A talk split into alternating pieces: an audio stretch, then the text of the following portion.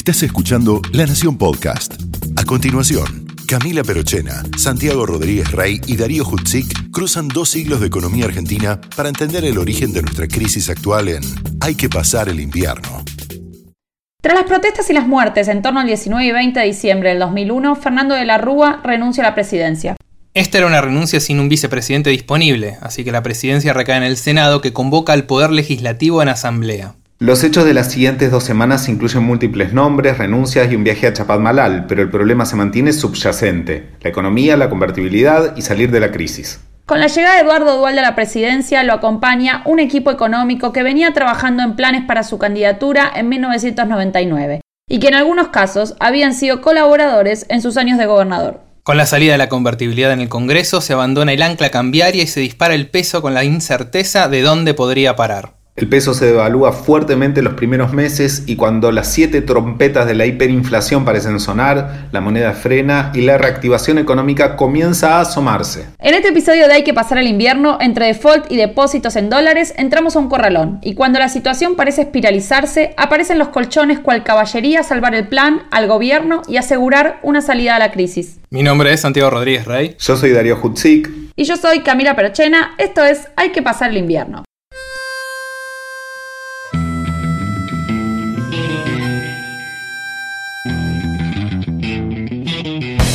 Primer lugar, anuncio, anuncio que el Estado argentino suspenderá el pago de la deuda externa.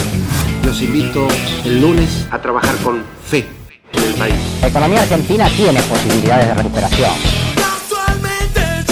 No hay planes perfectos, hay planes posibles. La Argentina enfrenta problemas coyunturales que no son nada más que transitorios. Esta baja notable en las exportaciones nos crea problemas de capacidad de pago.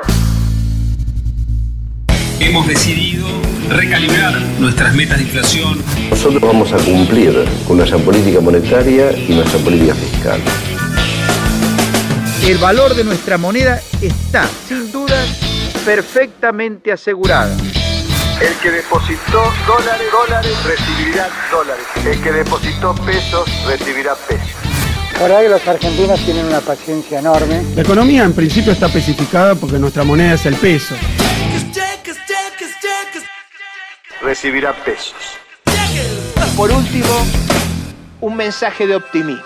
Hay que pasar el invierno.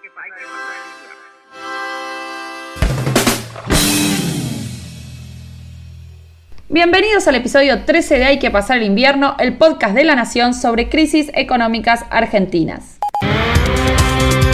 Conversando con el presidente. Conversando con el presidente es un programa radial que abre un canal directo de comunicación entre el presidente y los ciudadanos. Un programa para que la gente conozca cada semana y sin intermediarios lo que el gobierno va realizando para encauzar la situación, resolver dificultades y construir un nuevo país. Bueno, ahora todos tienen que tener su podcast. En el capítulo de hoy nos vamos a concentrar en la salida de la crisis de 2001, es decir, en el plan de estabilización que se aplicó durante el gobierno de Dualde. Bueno, bueno, pero no nos olvidemos de Rodríguez A, el argentino, tercer moneda nacional. Todo a su debido tiempo y armoniosamente. Además, tenemos, como en nuestros últimos episodios, el testimonio de un protagonista de esta salida, el ministro de Economía que llevó adelante este plan de estabilización, Jorge Remes Lenikov. Eh, yo tuve una vida eh, en la universidad, fui profesor titular en, acá en La Plata, en económicas, y ya en el año 1980, en pleno proceso militar, participé de la reunión de economistas del Partido Justicialista que se hizo en Tucumán. Después estuve colaborando con Cafiero para su candidatura a presidente en el año 82, para las elecciones del 83, que perdió la interna con Luder. Luego lo seguí acompañando con la renovación justicialista eh, fui asesor de él cuando él fue diputado en el 85. Después, en el 87, participé de la campaña de Cafiero Gobernador y fui ministro con él. Y luego seguí siendo ministro con Dualde y en el año 97, ya llevaba ocho años como ministro, eh, le, le, dije, bueno, a Dualde que, que, quería dejar, pues ya está un poco cansado y me pidió que, que vaya como diputado y que prepare el grupo de economistas para eh, hacernos cargo de economía si ganábamos las, elecciones del año 99. Así que yo fui diputado, eh, luego, como les dije, eh, volví nuevamente a ser diputado en el 2001, que renuncié para ser ministro de Economía. Pero antes de meternos en el plan económico de 2002, retomemos en dónde dejamos en el episodio anterior. Yo estaba viendo Harry Potter y la piedra filosofal. ¿Qué? Dejamos en 19 y 20 de diciembre, ¿no? 19 de diciembre, miércoles, cine más barato. Yo estaba en un cine y cuando salí estaba todo cerrado, no entendía nada. Muggles. Quedamos en la renuncia de la Rúa, en medio de una crisis social, económica y política sin precedentes en la Argentina. Así la describe Remes Lenikov. Bueno, era una crisis eh, completa en el sentido de que había eh, una crisis cambiaria por el retraso, había una crisis de la deuda, eh, había una crisis fiscal y una crisis financiera. Cuando nosotros asumimos, eh, bueno, estaba el corralito, y la economía había, había caído como 15, 16% desde mitad del 1998. El tipo de cambio estaba muy retrasado, la deuda se había declarado el default en la época de Rodríguez A, fines del, eh, del 2001, eh, y fiscalmente la, el déficit era del 6-7% y las provincias y también Nación eh, habían emitido cuasimonedas, había 14 cuasimonedas que, que competían de alguna manera.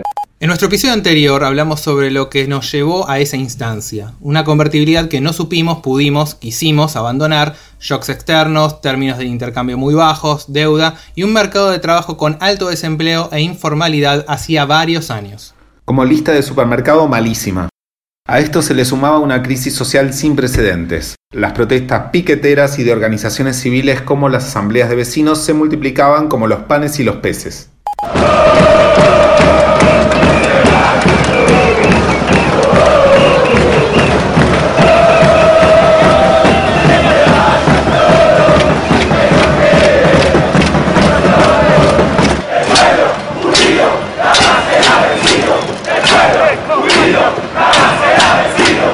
Los piqueteros reclamaban mayor asistencia social mediante el corte de rutas. Los zorristas golpeaban la puerta de los bancos porque sus depósitos habían quedado atrapados. Se generaban mercados de trueque llevando algunas transacciones a una economía premonetaria. Y en los barrios de clase media y media alta se formaron asambleas de vecinos y con flashes de Comuna de París incluido que reclamaban cambios en las dirigencias políticas. Así nos lo explicó Maristeles Vampa, investigadora del CONICET que nos viene acompañando desde los últimos episodios realmente dio, dio cuenta de que la crisis en Argentina era de, índole sistémico, era económica, era social, era política y era también cultural.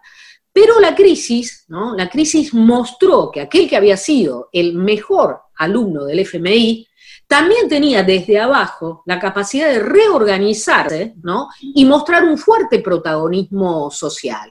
Es así que además de los movimientos piqueteros que adquieren una gran visibilidad y centralidad, ingresan por primera vez a la ciudad de Buenos Aires, en el espacio público de la ciudad de Buenos Aires, también emergen otros actores, como ser las asambleas barriales, que son aquellas que levantan la consigna que se vayan todos y que no quede ni uno solo, y las fábricas recuperadas, las fábricas recuperadas quebradas por sus patrones y este, recuperadas por los trabajadores, que van a tener una gran centralidad en ese proceso de cruce y articulación entre diferentes actores sociales, sobre todo las clases medias movilizadas y los sectores populares también organizados en diferentes colectivos y este, grupos eh, sociales.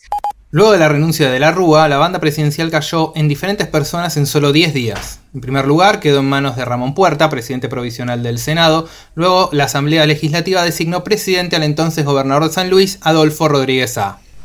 En la ciudad de Buenos Aires, capital de la República Argentina, a los 23 días del mes de diciembre del año 2001, siendo las 11 horas y 40 minutos, yo, el escribano general del Gobierno de la Nación, me constituyo en el Salón Blanco de la Casa de Gobierno, donde encontrándose el señor presidente provisional del Senado de la Nación, en ejercicio del Poder Ejecutivo Nacional, ingeniero Federico Ramón Puerta, se presenta el doctor Adolfo Rodríguez A., elegido por la Honorable Asamblea Legislativa presidente de la Nación, en los términos del artículo 88 de la Constitución Nacional y el artículo cuarto de la Ley 20.972, y habiendo asumido su cargo y prestado el juramento indicado por el artículo 93 de la Constitución Nacional, recibe de manos del ingeniero Federico Ramón Puerta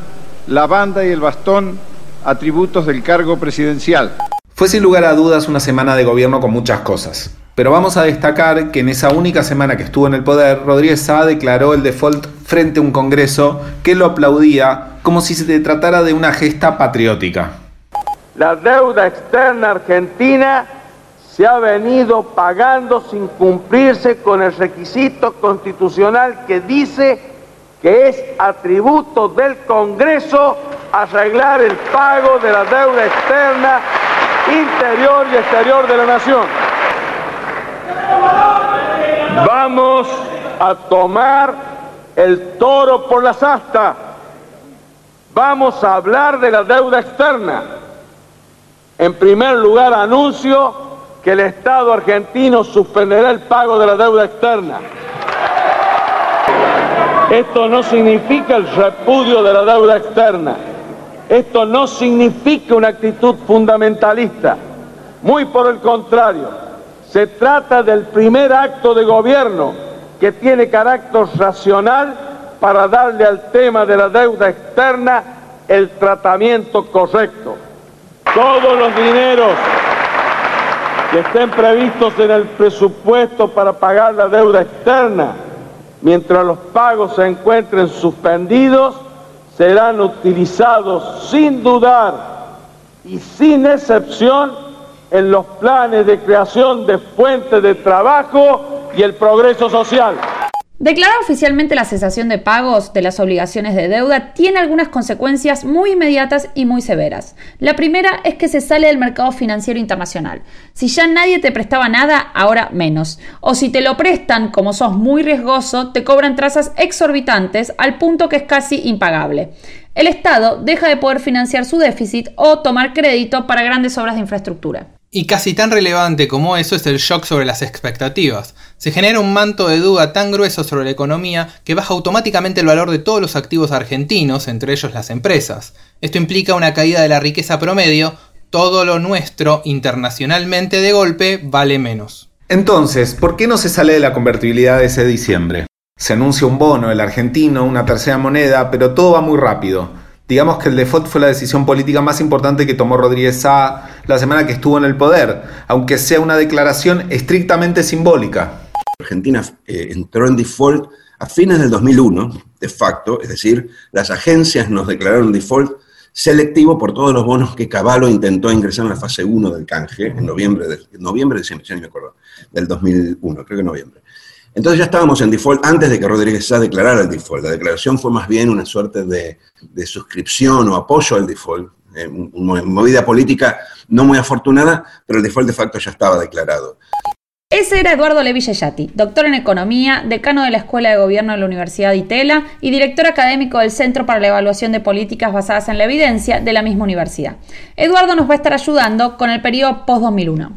Con la renuncia de Rodríguez A, la papa caliente, perdón, la presidencia, pasó el presidente de la Cámara de Diputados, Eduardo Camaño, hasta que finalmente la Asamblea Legislativa designó a Eduardo Dualde el 2 de enero de 2002. Con la economía a pique, llevábamos semanas sin medidas concretas y una sociedad que se disolvía en el caos. Dualde propuso reconstruir la autoridad política y sentar las bases para el cambio de un modelo económico y social.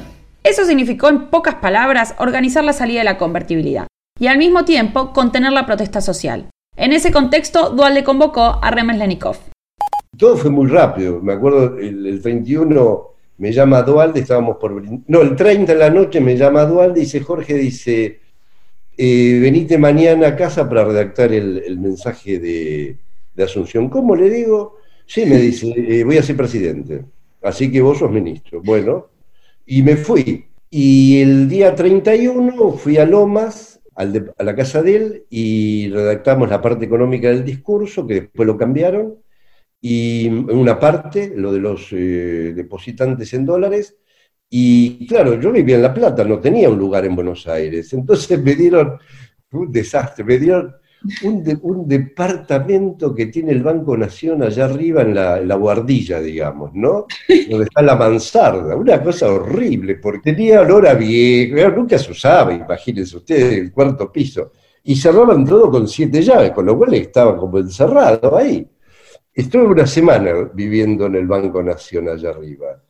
En ese altillo del Banco Nación, Remeslenikov puso en marcha el plan de estabilización para sacar a la Argentina de la crisis económica en la que estaba sumergida. El diagnóstico era que la ley de convertibilidad y el tipo de cambio fijos eran insostenibles. Como ya comentamos en nuestro episodio anterior, desde 1999 que había un debate sobre el momento en el cual salir efectivamente de la convertibilidad. Lamentablemente, en Argentina muchas veces se tiene que llegar a una explosión para hacer cambios y nunca se anticipan los problemas. Y eso es lo que sucedió.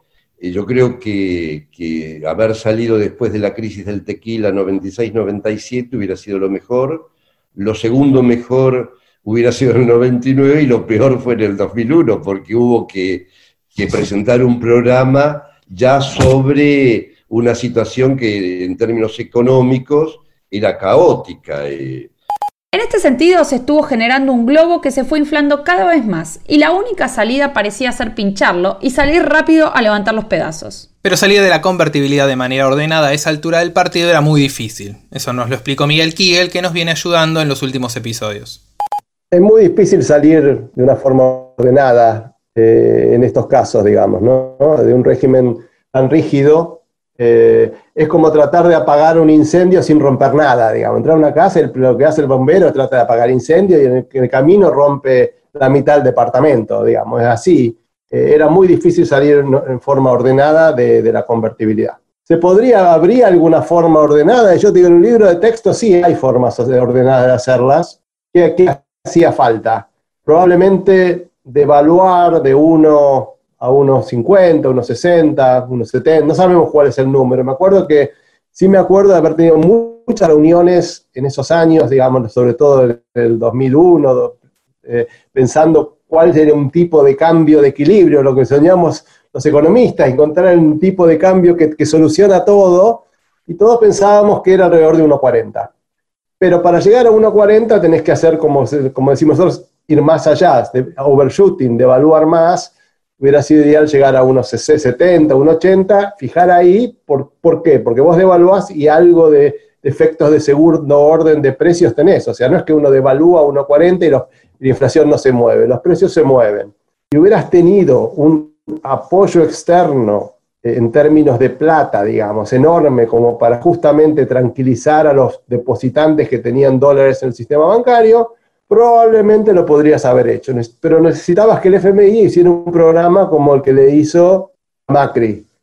Algo así como 40, no digo 60 mil, 55 mil millones de dólares, pero un programa de 20 o 30 mil millones de dólares por lo menos para mostrar que había plata, que por ahí ni había que usarlo si estaban, pero esa plata la necesitabas para dar tranquilidad al sistema financiero. Eso no lo tuviste, entonces empezaste en la forma desordenada a hacerlo. Y desordenada es, empezaste por el default, seguiste con la devaluación, que no querías hacerlo, y de alguna forma las, cosas te fueron, entrarte como una gran corriente de agua que te lleva, digamos, te lleva y vos no, no podés, eh, no, vas básicamente, navegate, el agua te lleva, querés volver y no podés, porque, digamos, este, es imposible, digamos, aguantar eso. Entonces empezás a hacer parches para acá, ver cómo vas arreglando las cosas, empezaste con la especificación, em, que de alguna forma probablemente necesitabas para algunas cosas y no para otras, eh, empezaste a hacer lo, que podías, eh, y el, el, tipo de cambio que lo querías dejar en unos 40, unos 50, unos 60, se te fue, llegó a tocar casi 4 en, algún momento. O sea, se fue de control. Una vez que las cosas las liberás, viste, como, como un dique de contención. Sacás el dique y te inunda todo. Y eso fue lo que pasó, ¿no? Sin acceso a préstamos externos, el gobierno no podía seguir sosteniendo el valor de la moneda. Para el equipo económico la devaluación era inevitable. Las opciones parecían ser dos administrar la flotación cambiaria o fijar la paridad a un nuevo nivel consistente con las reservas del Banco Central. La opción elegida fue la de la flotación administrada. Permitía recuperar la competitividad de la economía más rápidamente y le daba instrumentos al gobierno para estimular el nivel de actividad. Esto iba a tener un impacto negativo en los salarios y por ende en el consumo. Pero era el precio que se había elegido pagar para hacer crecer la economía. Así anunciaba sus intenciones el ministro de Economía en los primeros días de 2002. Nosotros vamos a especificar toda la economía argentina. Acá también seguimos la regla de otros países. Todos los países tienen su propia moneda. Nosotros queremos tener nuestra autonomía y nuestra propia moneda. Para decidir qué hacer, Remes Lenikov tomó como modelo, entre otras, la experiencia norteamericana de Roosevelt tras la crisis de 1930. Nosotros teníamos muy, muy en mente muy, los antecedentes de Argentina de, de devaluaciones, porque convengamos que cuando uno sale de un tipo de cambio fijo y atrasado, es como cuando se destapa una olla a presión. Eh, sale rápido, hay una, una, suerte de explosión y después todo vuelve a su curso. Y, nosotros la tuvimos a principios del 2002, después el tipo de cambio empezó a bajar y en el 2003 era mucho más bajo que en el 2002. Ahora, la experiencia que nosotros tomamos eh, para, para, salir eh, fue eh, las crisis del sudeste asiático que se habían dado a fines de los 90, las experiencias argentinas fallidas, los programas que, anteriores, desde Rodrigo, Gris, Punzurruil, etc. Y también eh, valoramos mucho la, la, estrategia de Roosevelt en el año 33 cuando salió del patrón oro. Lo que hizo Roosevelt, que dolarizó la economía, es equivalente a la especificación nuestra.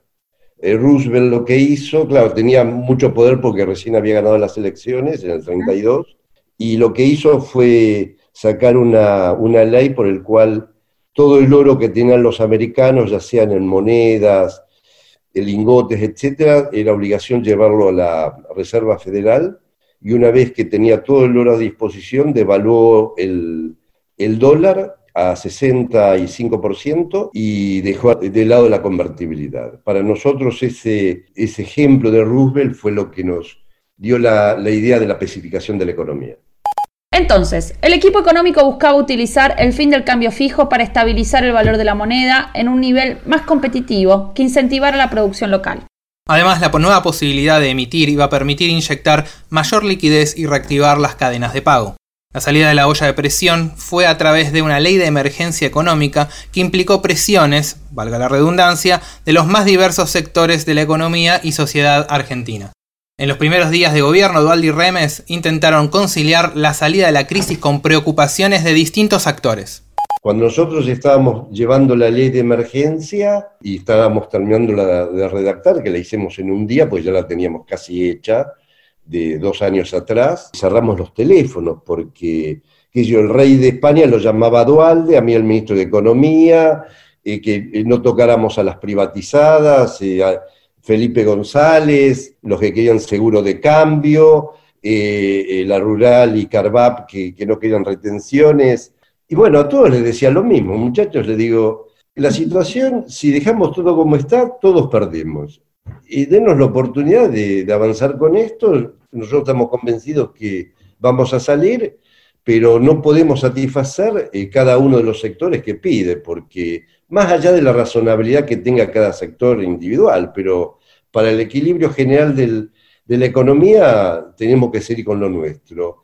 Y como yo conocía el paño, me acuerdo un el día 4 de la mañana o 5, me voy con el proyecto de ley, porque lo habíamos hecho, como les dije, ya lo teníamos casi hecho, pero lo, lo terminamos en un día.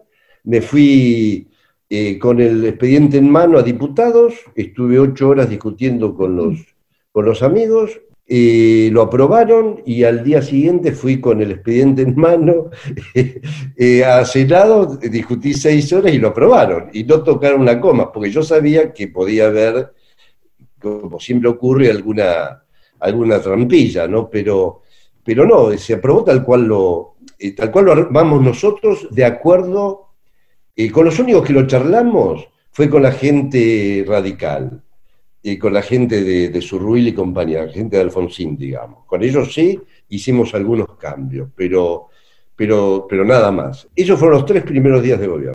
Este consenso político le permitió al gobierno de Dualde aplicar una política de shock y no gradualista que implicó una batería de medidas.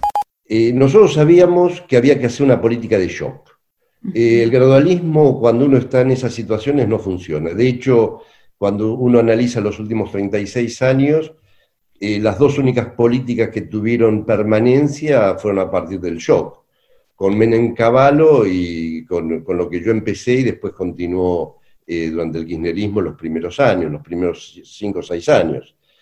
Eh, entonces, eh, nosotros sabíamos que, que, todo, todo lo teníamos que hacer en no más de 60 días. Porque uno, yo venía también de la política, digamos, y conozco el ambiente político. Yo sabía que, los, que, que como la gente quería que se vayan todos, ellos estaban asustados de alguna manera y que iban a aceptar medidas difíciles eh, pero que con el tiempo eh, esos apoyos se van debilitando.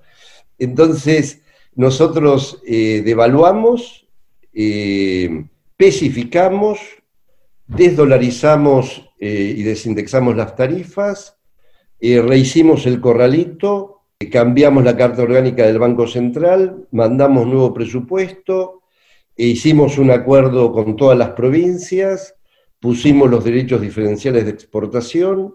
Bueno, todo eso, todo eso en 60 días. Ok, en 60 días largaron esa batería de medidas. Todo se llevaba a cabo al mismo tiempo y de manera inmediata.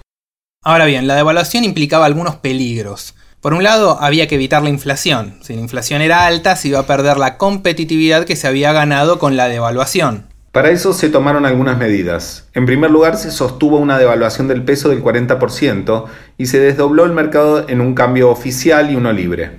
Además, se llegó a acuerdos con las provincias, se desarmó el corralito y se desdolarizaron y congelaron las tarifas de servicios públicos. Por último, se congelaron salarios y jubilaciones. Mm, me imagino que esto enojó muchísimo a la CGT. Eh, no te creas, finalmente terminaron apoyando. Yo me acuerdo cuando el 3, el 5 de, enero doy la, todas estas medidas, todo este conjunto de, cosas que íbamos a hacer, obviamente me vino a ver Daer, que era el secretario general de la CGT, a quien yo conocía de la militancia dentro del peronismo. Entonces me dice, uy, Jorge, dice, ¿cómo, cómo, cómo viene la mano? ¿no? mirá, le digo, eh, Turquito le decía, ¿no? Era del gremio de la alimentación Mira, le digo, esto había que hacerlo, la situación es insostenible y te pido el apoyo.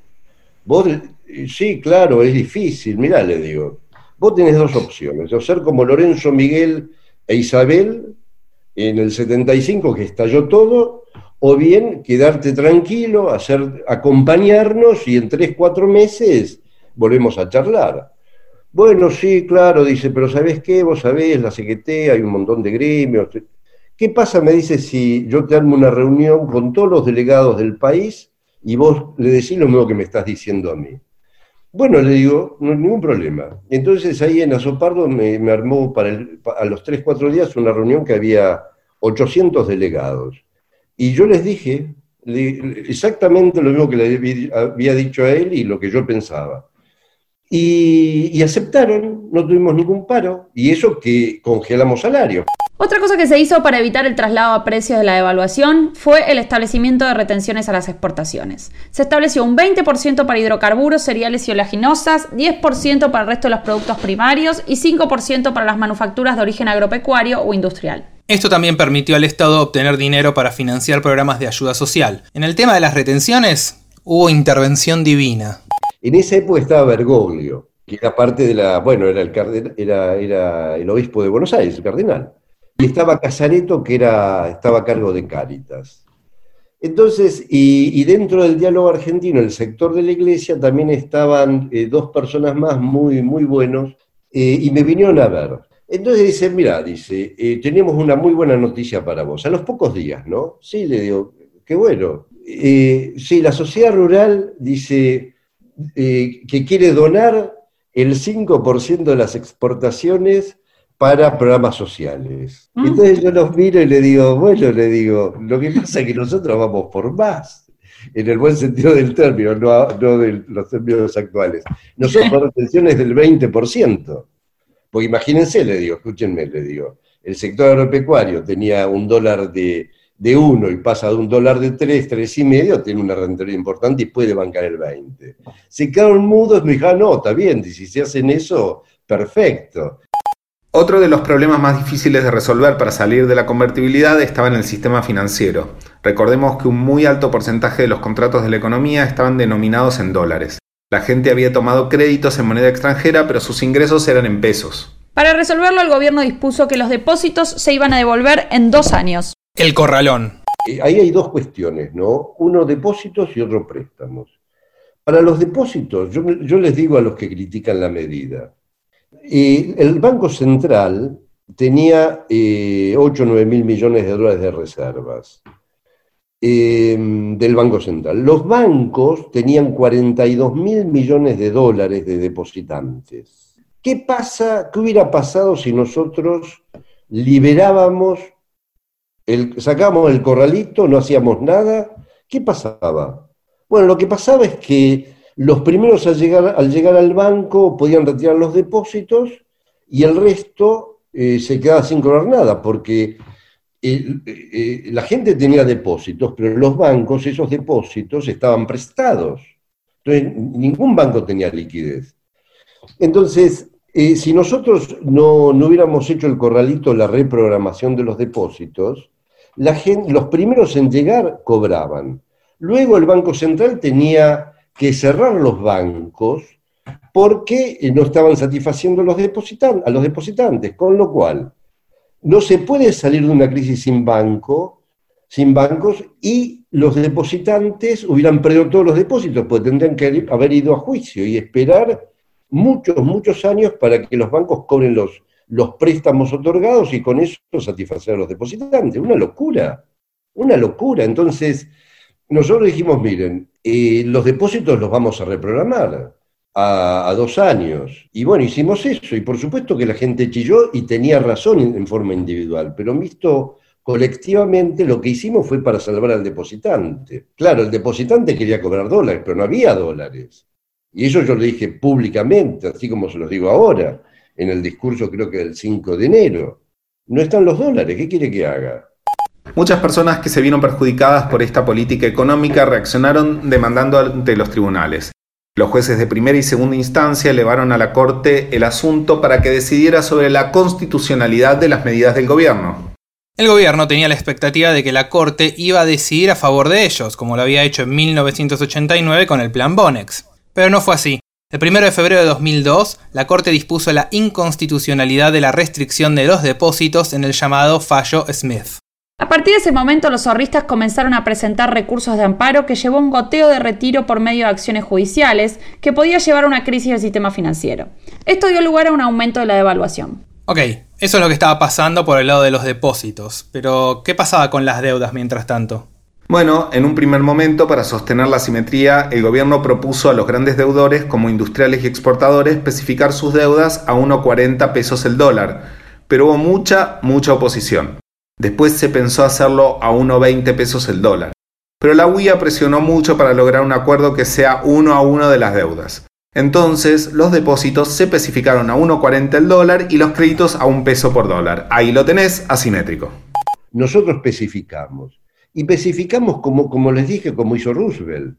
Roosevelt devaluó el dólar 65%, pero las deudas y los depósitos estaban en oro. Entonces le hicieron juicio. ¿Y qué es lo que dijo la Corte de Justicia de Estados Unidos? Dijo, en el caso de, las, de los ahorristas, dice, nadie puede ganar 65% sin hacer nada. Y en el caso de las empresas, nadie puede deber más del valor real al cual fueron compradas las cosas. Entonces, un ejemplo, si alguien tenía un depósito de, eh, en fin de diciembre de 100 pesos, 100 dólares, a los tres días había ganado 200, 300%. Entonces, si uno gana, el otro pierde. ¿Y quién perdía? Las empresas y las familias que estaban endeudadas con planes de vivienda, las pymes. Imagínense ustedes. yo tengo, usted tiene una deuda de 100 pesos, 100 dólares en diciembre y al día siguiente, a los tres días, esa deuda se multiplica por tres. El, pasivo pasa a ser superior al activo, destruye todas las empresas. Entonces, lo que hicimos fue a las empresas, eh, las especificamos eh, empresas, familias, créditos para la vivienda, créditos eh, comerciales, etcétera, uno por uno, más tasa de interés, más el ser que actualizaba esa deuda, con lo cual no hubo ninguna licuación. Y en el caso de los depositantes le dimos 40% más, porque así, así salimos con el tipo de cambio. ¿Por qué? Por, la inmovilidad de los depósitos. Y luego se actualizaba por ser y por, por tipo de cambio. Entonces, por tipo de cambio, por, por tasa de interés. Entonces, al año, a los dos años, la gente, los depositantes, cuando retiran sus, sus ahorros, pierden 15-20% en dólares, pero en pesos terminan, terminan ganando 10-15%. Ser o no ser. Esa es la cuestión. ¿Cuál es más digna acción del ánimo? ¿Sufrir los tiros penetrantes de la fortuna injusta? Escúchame, eh, Jacques es ser con C, coeficiente de estabilización de referencia, se dice. Morir, dormir, no más. ¡Qué actor! El SER es una unidad de cuenta ficticia que básicamente tiene este objetivo, dar un instrumento de ahorro que, cuyo principal, es decir, su monto, no la tasa de interés, sino el monto en el cual yo ahorro, suba, par y paso, suba eh, en paralelo con la inflación. ¿sí? Así como si yo deposito un depósito en dólares en el banco y me dan una tasa de interés en dólares, la tasa puede ser pequeña, pero el monto que deposité sube con el dólar, este sube con la inflación. La idea detrás de eso, que creo que es importante para entender por qué no hubo hiperinflación en el 2002, es que a diferencia de lo que creían muchos el gobierno de Menem y muchos prodolarizadores, la Argentina ahorraba en dólares pero consumía en pesos. Y para cualquier banco central hacer política monetaria, lo único que necesita es que se consuma en pesos es que haya demanda de billetes, demanda de base monetaria, decimos los economistas. No importa dónde ahorre. Entonces, cuando la gente que promovía la dolarización oficial decía no hay ninguna manera en que uno pueda hacer política monetaria, nadie va a aceptar un peso, yo les decía, porque había estado estudiando esos temas en los años previos y publicando sobre eso, y es una obsesión mía de hace muchos años, decía, metete la mano en el bolsillo y fíjate qué tenés en la billetera. Si tenés pesos, yo puedo hacer política monetaria. ¿sí? Ahora, quiero que la gente ahorre también en pesos, porque la diferencia entre el billete en el bolsillo y el ahorro en el banco no es tan, tan, eh, tan estricta. Y si yo solo ahorro en dólares, en algún momento me contamina la política y, hay cosas que no puedo hacer. Por ejemplo, no puedo financiar mi déficit en pesos, que es lo ideal. La única forma para hacer eso es darles un instrumento que les elimine el riesgo inflacionario. Y la única forma de eliminar el riesgo inflacionario es indexando a la inflación y no mintiendo con la inflación. Cuando iniciamos el tema del ser, lo que nos decía mucha gente es, le van a meter mano. Nosotros decimos, no, ¿quién puede ser tan torpe, tan poco estratégico, tan miope para meterle malo en la inflación? Bueno, encontramos la persona. Pero lo cierto es que lo que hace el ser es básicamente decirle a la señora, mire, si mañana suben los precios 10%, eh, como la hiperinflación de Alfonsín, usted va a tener 10% más. Entonces, en términos de poder adquisitivo, usted está asegurada. Si quiere especular porque piensa que el dólar va a subir más que la inflación, ok, entonces es una especulación, es libre de hacerla. Pero si lo único que quiere hacer es saber cuántas, cuántas canastas de consumo va a consumir con este dinero que tiene en el banco, yo le aseguro que va a consumir siempre la misma cantidad de canasta de consumo más la tasa real que le pague el banco. De eso se trata el ser. Funcionó en Chile, funcionó incipientemente en Argentina, hasta que dejó de funcionar porque tocaron el termómetro. En el fondo, los sucesos son menos premeditados de lo que uno podría pensar. La especificación de Remes Dualde y la salida del uno a uno fue mucho más accidental de lo que parece. La especificación asimétrica fue un accidente, eso sí lo sabemos, eh, no, por lo menos deberían saber los historiadores. En algún momento, eh, Eduardo Dualde, el entonces presidente interino, eh, mencionó a la prensa sin consultar con sus ministros, y en particular con Remes Lenikov, que era su ministro de Economía, que el que depositó dólares recibirá dólares. El que depositó pesos recibirá pesos. Acto seguido Remes lo llamó y le dijo, eh, ¿por qué dijiste eso? Y, inmediatamente Dualde se arrepintió, porque Doyle era una persona que consultaba, y de hecho hay varias anécdotas en este tipo, consultaba a los, se sabía que de economía no era su fuerte y consultaba a sus técnicos, consultaba mucho a Mario Blecher en un momento, a Remes, eh, sin duda, pero, pero esta vez eh, habló demasiado rápido, entonces tuvo que dar algo a cambio. Lo que dio a cambio fue esta idea de que les iban a pagar más que el uno a uno, y el 40%, en este caso el 1,4% de la conversión, básicamente surgió de la creencia teórica de los economistas de que el tipo de cambio al inicio del colapso de la convertibilidad estaba desalineado 40% en términos reales. Entonces dijo, vamos a pagar 40% más y lo vamos a pagar de manera tal que esté indexado de alguna forma la inflación. Lo que sucede en la práctica es que en las crisis hay lo que se denomina un overshooting, una sobrecompensación del tipo de cambio. El tipo de cambio antes de estabilizarse alrededor del 40% subió 300%, y entonces, eh, y, la gente anticipando eso quiere primero los dólares y después en todo caso ve dónde los deposita. Entonces, pero surgió básicamente un accidente, porque la historia, como ustedes saben, y la economía también, muchas veces es una secuencia de sucesos desafortunados o accidentales. Y después uno le da un marco teórico, pero en el fondo es bastante más aleatorio, si se quiere, el encadenamiento de los hechos. Las medidas sin duda fueron muy traumáticas. El rol de la política económica en estas circunstancias era el de marcar que se tocó piso, que no se iba a seguir cayendo, y hacer las reformas para que la actividad y el crecimiento vuelvan de a poco a retomarse. A ver, e, efectivamente la salida era traumática, no podía no ser traumática, porque la situación era traumática. Y cuando uno está en una crisis, eh, eh, la verdad que, que Argentina en esa época era un país en quiebra y y como sucede con todas las quiebras, lo que se reparte no son ganancias, son restos que quedan. Eh, nosotros tratamos de, atemperar eso, eh, por un lado con los programas sociales que se crearon con las retenciones, pero también estábamos convencidos que, mm, que con esta política se ganaba credibilidad. ¿Por qué? Porque si uno especifica, uno devalúa, eh, sabe que eh, otra cosa peor no va a venir, con lo cual, a partir de ahí, en marzo, abril, ya los indicadores empezaron a ponerse en azul. Eh, marzo, abril, la economía se empezó lentamente a recuperar y eso, bueno, la recuperación lleva, lleva su tiempo, pero, pero, pero empezó rápido y, y siempre a mí me preguntan, pero, pero no tenían nada de plata, pues efectivamente no había reservas, eh, los bancos no tenían liquidez porque estaban devolviendo los depósitos. ¿Dónde sacaron la plata para empezar la recuperación? Bueno, el tipo de cambio alto, muy alto, eh, pasó de 1 a 3.50, una, una devaluación impresionante. No por nosotros, sino por el mercado, pero eso hizo que la gente dijera, uh, si acá los salarios no aumentan, eh, no hay aumento del gasto público, no hay mayor emisión, esto, esto puede funcionar. Entonces, la gente empezó a vender los dólares. Los eh, productores agropecuarios vendieron también los dólares y financiaron la cosecha.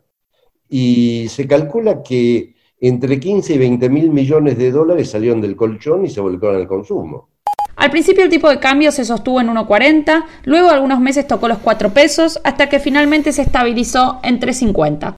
Para marzo de 2002 el PBI en Argentina era 21% menor a su pico anterior en 1998. La tasa de desempleo era del 22% y la tasa de incidencia de la pobreza estaba en torno al 50% de la población. Sin embargo, la economía rápidamente emprendió un proceso de mejora. La combinación de un tipo de cambio más elevado dio oxígeno a la competitividad de la Argentina, que comenzó a aumentar sus exportaciones mientras crecían sectores de construcción, agropecuarios y servicios. Esto acompañado de superávits gemelos, es decir, comercial y fiscal, y aumento de las reservas internacionales del Banco Central, dieron el contexto de estabilidad para la mejora de la situación macroeconómica y social. En macroeconomía muchas veces se distinguen los motores del crecimiento, o de un cambio de situación entre fenómenos exógenos y endógenos, es decir, entre las cosas que vinieron de afuera y que te son ajenas, las hay negativas y positivas, y cosas que son cambios, mejoras, reformas o acciones que se llevaron a cabo con política económica o por acción de los agentes económicos propios del país. La salida de 2001 tuvo más de endógeno que de exógeno. De hecho, la mejora en los términos de intercambio no sucedió hasta más adelante. Creo que la participación de factores económicos externos fue cercana a cero. El ciclo de commodities no se había iniciado y no había nada que hubiera cambiado externamente que nos facilitara llegar al piso. Nosotros, recordemos, en el 2002 no caímos, llegamos al piso en el segundo trimestre, después crecimos, o sea que punta a punta crecimos. Lo que pasa es que en el 2001, sobre el final, particularmente después del corralito, Argentina se desplomó y hay un efecto de arrastre estadístico cuando uno mide los promedios anuales que hace que la caída aparezca en el 2002, pero la caída fue en el 2001. Entonces, ¿por qué no siguió cayendo? Bueno, básicamente por varias cosas, pero para resumirlo en una línea, porque una transferencia masiva de ingresos desde los sectores, si se quiere, laborales y del Estado hacia los sectores de altos ingresos, las empresas y los ahorristas en dólares. Y entonces en algún momento las empresas encontraron que producir era extraordinariamente rentable, y los años 2003, 2004 son históricamente altísimos en términos de rentabilidad, y por el otro lado hubo un efecto riqueza de la gente que había ahorrado en dólares y ahora todo estaba mucho más barato en la Argentina. La transferencia tuvo varios pilares o varios, si se quiere, canales o vectores. El primero fue la especificación. El deudor, eh, básicamente se le adecuaron las deudas varias veces, no solo con la especificación, sino aparte con, la, con el permiso de pagarla con depósitos en los bancos o con bonos, lo cual hacía que en algún momento la adecuación haya sido eh, haya llevado la deuda al 25, al 20% de los niveles nominales del inicio. Entonces hubo una limpieza de los balances de las empresas. Eso por un lado. Por el otro lado hubo una caída del salario real, porque lo que no se pudo bajar nominalmente en el, en el 2001 se bajó con la inflación y la falta de ajuste de salarios en el 2002. Entonces el trabajo era más barato. Eh, a eso ayudó que había un 25% de eh, desempleo y bastante alto subempleo, con lo cual el ejército de reserva presionaba los salarios a la baja. Después tuvimos un congelamiento de tarifas, otro factor de costos de las empresas, con lo cual las empresas sin deudas, con trabajo barato, sin pagar los ajustes tarifarios, tenían un margen de rentabilidad enorme, una capacidad instalada relativamente alta. Mucho de lo que fue este eh, efecto riqueza se reinvirtió en Argentina, cosa que no pasaba en los 60 y en los 70, con lo cual en el 2003 de pronto subió la inversión sin tener casi ningún préstamo porque el banco, los bancos comerciales estaban básicamente eh, no quebrados, pero muy frágiles para prestar. Con lo cual fue interno, básicamente interno a través de esta transferencia, si se quiere, regresiva, entre comillas, de ingresos. Y esa es una contradicción no muy estudiada de la convertibilidad. La transferencia regresiva hacia los sectores que podían invertir y generar empleo generó un proceso dinámico más progresivo porque generó el empleo necesario para bajar la pobreza. A pesar del rebote en términos económicos, la situación social tardaría más en mejorar. El año 2002 fue un año de muchísima ebullición social. Incluso tras el asesinato de Costequi y Santillán se anunció fecha para las elecciones del 2003 para abril en menos de un año. No se olviden que también se dio la represión en el puente Pueyrredón, la del 26 de junio de 2002, que fue una represión que marcó un parteaguas ¿no? en Argentina, marcó un parteaguas porque era un momento en el cual había posibilidades todavía de articulación entre sectores medios y sectores populares. Los informes de la CIDE que avalaron esta represión daban cuenta de ello. Los movimientos piqueteros más castigados fueron sobre todo los de la zona sur de Buenos Aires, que eran los más autónomos, que tenían menos marcos de contención, ¿no? Y este, esto generó un fuerte impacto en eh, los sectores eh, populares organizados, ¿no? una fuerte represión que de alguna manera reavivó el fantasma de la gran represión en Argentina. ¿no? Este, la, represión que implica la eliminación física del otro, como en la época de la dictadura militar. Fue muy, muy impactante y obligó, por el impacto que tuvo y las consecuencias políticas, a que Dualde adelantara las elecciones este, y eh, abrió un nuevo escenario político. El año 2002 se caracterizó por un cruce entre los diferentes sectores sociales que protagonizaron las protestas del 2001. Se tejieron diferentes redes tras las crisis. Es decir, la crisis no fue solo descomposición social, sino articulación entre los sectores medios y los sectores populares. Las fábricas recuperadas en la ciudad de Buenos Aires, sobre todo, fueron un lugar de cruce por excelencia entre estos distintos sectores sociales, los trabajadores, que defendían su fuente de trabajo, los colectivos culturales, una gran cantidad de grupos de arte también, ¿no? Y grupos de contrainformación que se pusieron al servicio de todas estas movilizaciones. Asambleas, fábricas recuperadas y, por supuesto, piqueteros. También hubo ahorristas, el movimiento de ahorristas, ¿no? No es lo que eh, más ha considerado la literatura cuando habla de acción colectiva en Argentina, también tuvieron, digamos, un momento de protagonismo. Pero, lo, a ver, lo, importante es tener en cuenta que al calor de la crisis hubo ahí una enorme energía, energía social colectiva que este, se expresó en diferentes movilizaciones y organizaciones sociales que apuntaban sobre todo a construir lazos de solidaridad. ¿no? Eso, fue, creo yo, lo, más importante de 2001-2002. Nacen también nuevos modelos de militancia que se van a desarrollar durante la primera década del siglo XXI. Pero, digamos, yo no estoy de acuerdo con la lectura posterior que se hizo acerca de que todo lo que hubo en la crisis fue descomposición, hubo movilización social y también reconstitución de los lazos sociales a través de esta articulación solidaria entre sectores medios y sectores populares movilizados. En paralelo a todo lo que relatamos hasta ahora, está latente el tema de la deuda y el default anunciado. Las negociaciones con el FMI no estaban avanzando para poder renegociar la deuda y esto obstaculizaba la reconexión comercial y financiera con otras naciones y habría tensiones políticas domésticas. No éramos los únicos negociando. Brasil, que había tenido su devaluación del real, también estaba llevando adelante su renegociación, pero ellos no habían tenido caos, por supuesto. Yo hago puchero, ella hace puchero. Yo hago ravioles, ella hace ravioles. ¡Qué país!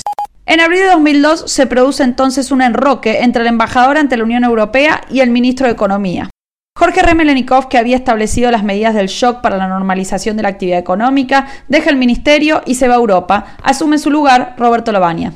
El presidente Dualde tenía la expectativa de que Lavagna, con su experiencia como embajador ante la Unión Europea, fuese un impulso hacia la reconexión de la Argentina con el mundo. Bueno, ese es el recambio de ministro de Economía, pero efectivamente en esta semana que se inicia eh, vamos a plantear este, un nuevo gabinete con algunos cambios y una toma, bueno, sí, una, una toma de posición fuerte en torno a, a cuál es el rumbo que vamos a imprimirle hasta el final, finalizar el mandato.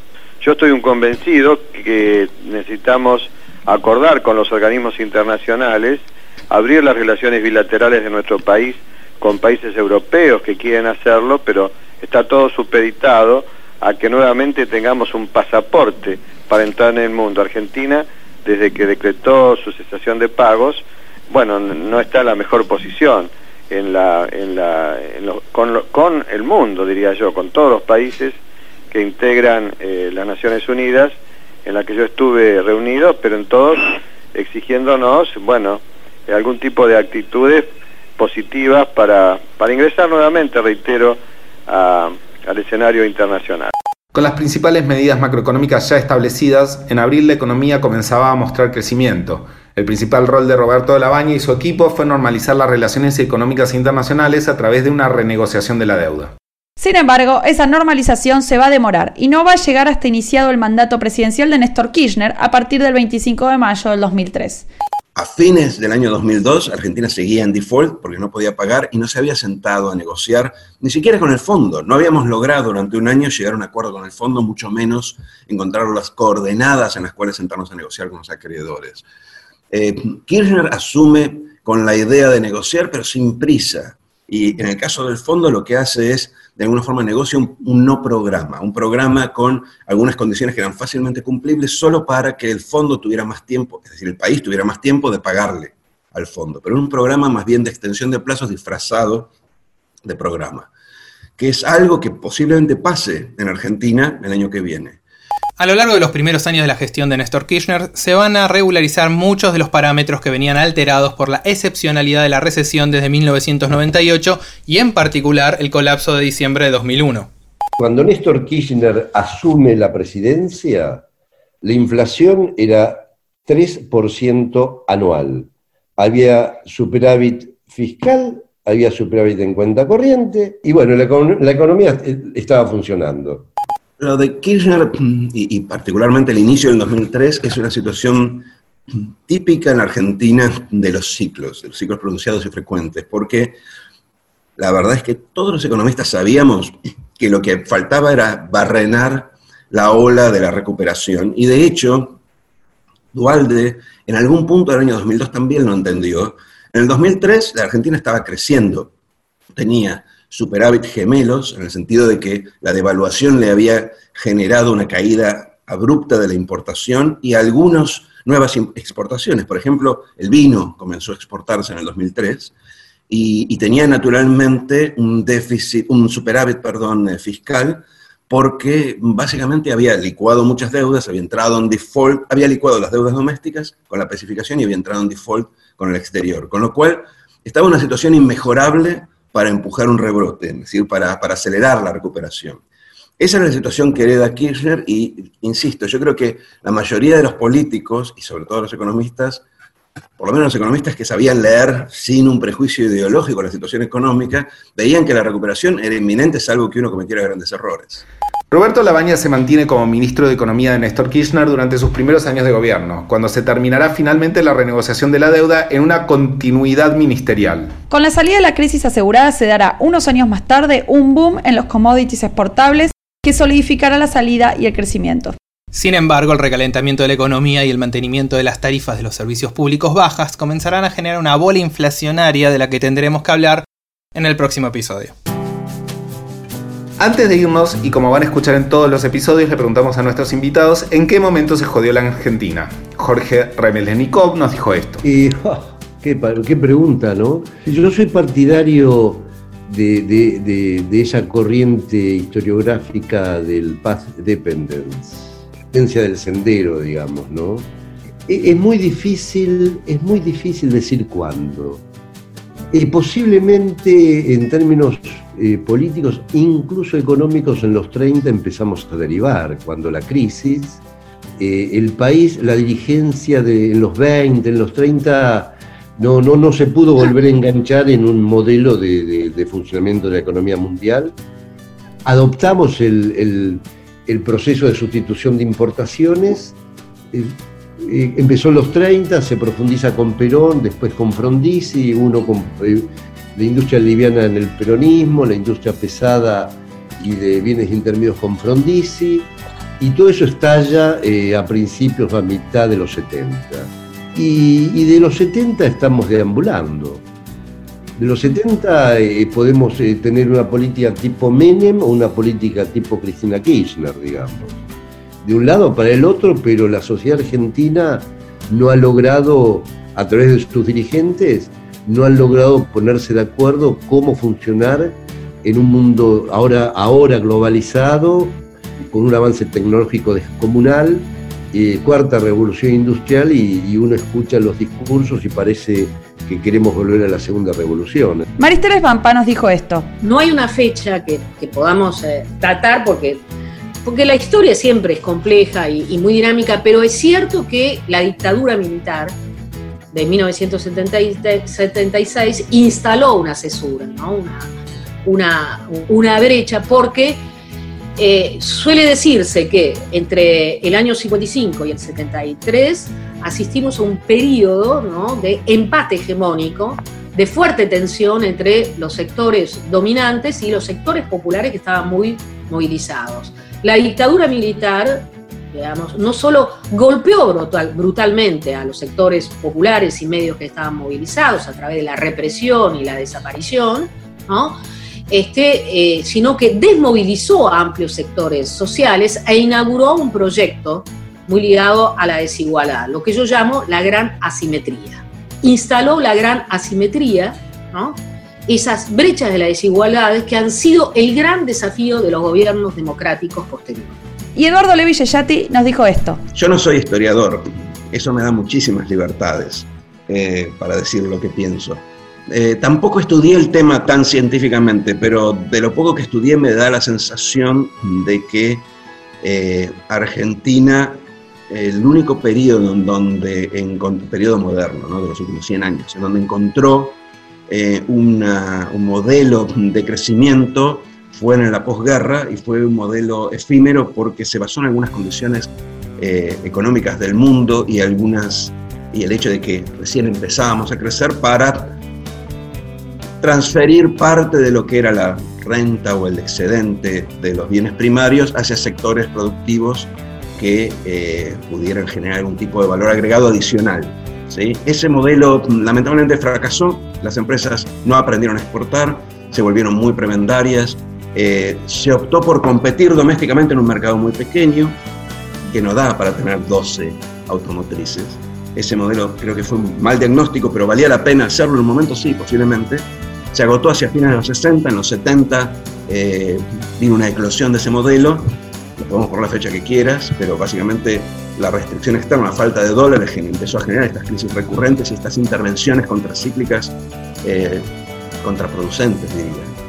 Y a partir de ahí no crecimos más, o sea, desde el 73, 74, 75 es que estamos buscándole la vuelta a algún esquema de crecimiento que nos haga crecer 2-3% durante 10 años, y lo que tenemos son recuperaciones del 6-7% durante 2 o 3 años y después caídas profundas. Entonces yo pondría esa fecha tentativamente en algún momento de la primera del primer quinquenio de los 70.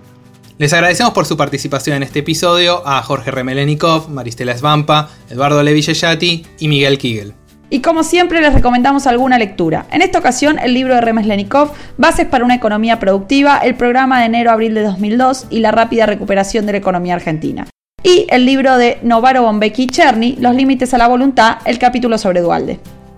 Los invitamos a que se suscriban al podcast para que nos acompañen en este recorrido por la historia argentina a través de sus crisis. Nos pueden escuchar en La Nación, Spotify, iTunes o en el agregador de podcast que prefieran. En el próximo episodio de Hay que pasar el invierno se recupera el crecimiento económico, la inflación comienza a crecer pero se oculta con la intervención del INDEC, se estatizan los fondos de pensión y tras la crisis con el campo y la crisis global, cepo cambiario mediante, se produce un cambio de gestión que liberaliza variables en la búsqueda de un segundo semestre, pero termina recalibrando metas y reperfilando deudas.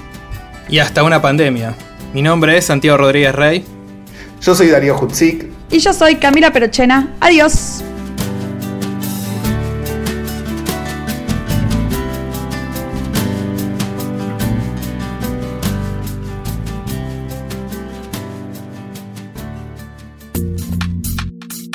Esto fue Hay que pasar el invierno, un podcast exclusivo de la Nación.